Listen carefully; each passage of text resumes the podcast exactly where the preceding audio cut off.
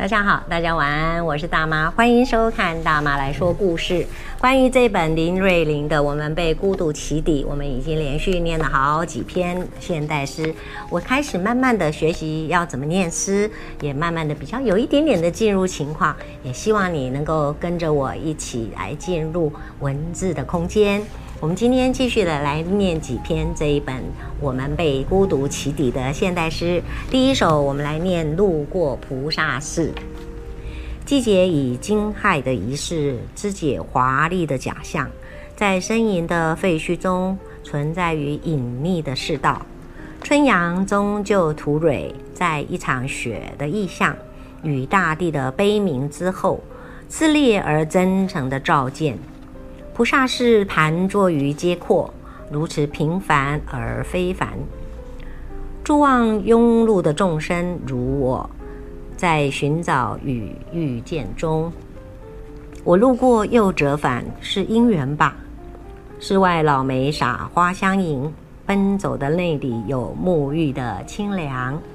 我进入清水模建筑，谦卑而内缩的本体。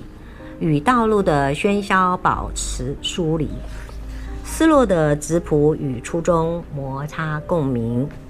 上楼吗？请脱鞋。循着他指引之道，仰望我拾级而上，转折越过那些孔种的家。我渐渐安静下来，在上层感受光的流动，空气被早熟的桂花染香。听见非典型说法。菩萨寺是位于台中市大里区，建于二零零四年，是隐于世界中一处幽静所在。有机会应该去看一看哦。好，第二首是此去。好久了，雨水悉数在檐下结彩，滴答垂坠，像好命婆叨叨絮絮，上头开脸，身为观望。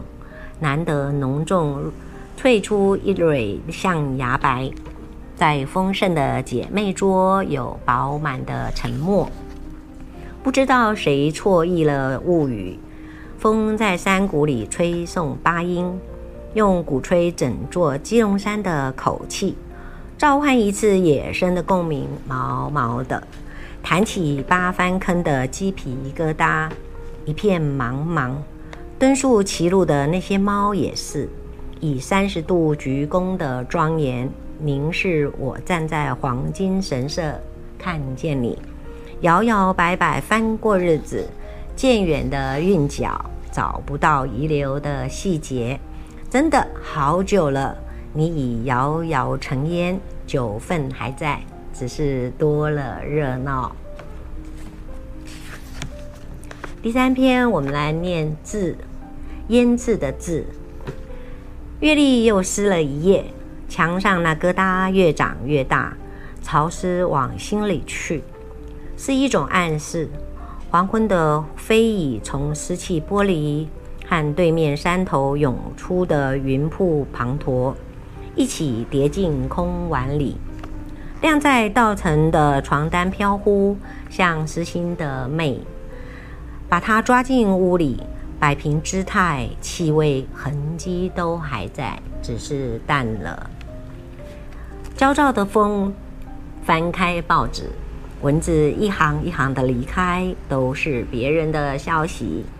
看出去，窗外水田一直干着，它像躲在云里的雨，阴阴的沉迷。我们再来读，在失落的村庄，拍板。风景定案，于是云翳佯装成纱帘，迷离了光影在山巅，铺排成空灵的刘海，在城在府隐隐召唤。一只桨划开朦胧，打捞沉底的心事沿着山径回旋，如鹰屏息降落，凝望咫尺青山，像一座座的岛屿。悬浮在碧水上，静谧惊心，遗世独立的绝美。把激动撕入行囊，跟随一只猫遇见繁华的遗址和不具名的低音，在湖底悠悠盘桓，骤醒我每日饮下的可是你的眼泪。这一篇好像应该要特别来说明一下呢，是作者在二零一三年秋慕名去探访了石定的千岛湖，为绝美的景致所震慑。回程的时候，在山径遇猩红油漆涂鸦指标，循线前往了失落的村庄。在路的尽头，见豁然开朗开朗的山光水色，但无村庄。石定千岛湖位于翡翠水库上游。失落的村庄是指当年为兴建翡翠水库，北势溪淹没了碧山村和永安阁头两村部分土地，居民为了纪念遗址而命名，所以在悠然静谧的水色底下，埋藏的心事则已往矣。